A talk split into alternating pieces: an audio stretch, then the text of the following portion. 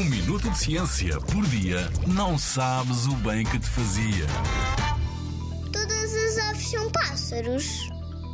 É frequente as pessoas utilizarem estas duas palavras, aves e pássaros, como se fossem sinónimos, mas a verdade é que não têm o mesmo significado.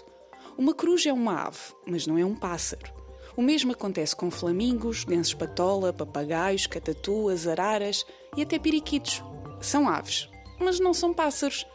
Vamos desfazer esta confusão.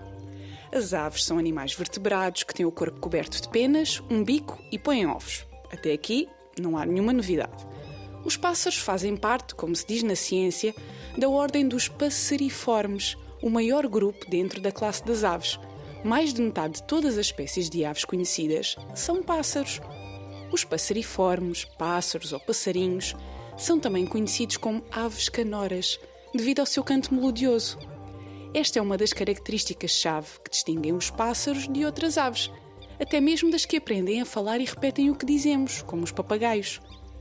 Apesar de serem geralmente pequenas ou de médio porte, o tamanho das aves não pode ser considerado sozinho para identificar o animal que estamos a observar.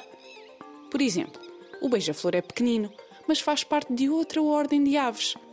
Os canários, os pardais, os melros, esses sim, são aves e são pássaros. Já os ouviste a cantar? Facilmente levariam o prémio de melhor cantor num concurso de música. Da próxima vez que fores para a natureza procurar bicharada, põe os ouvidos à escuta.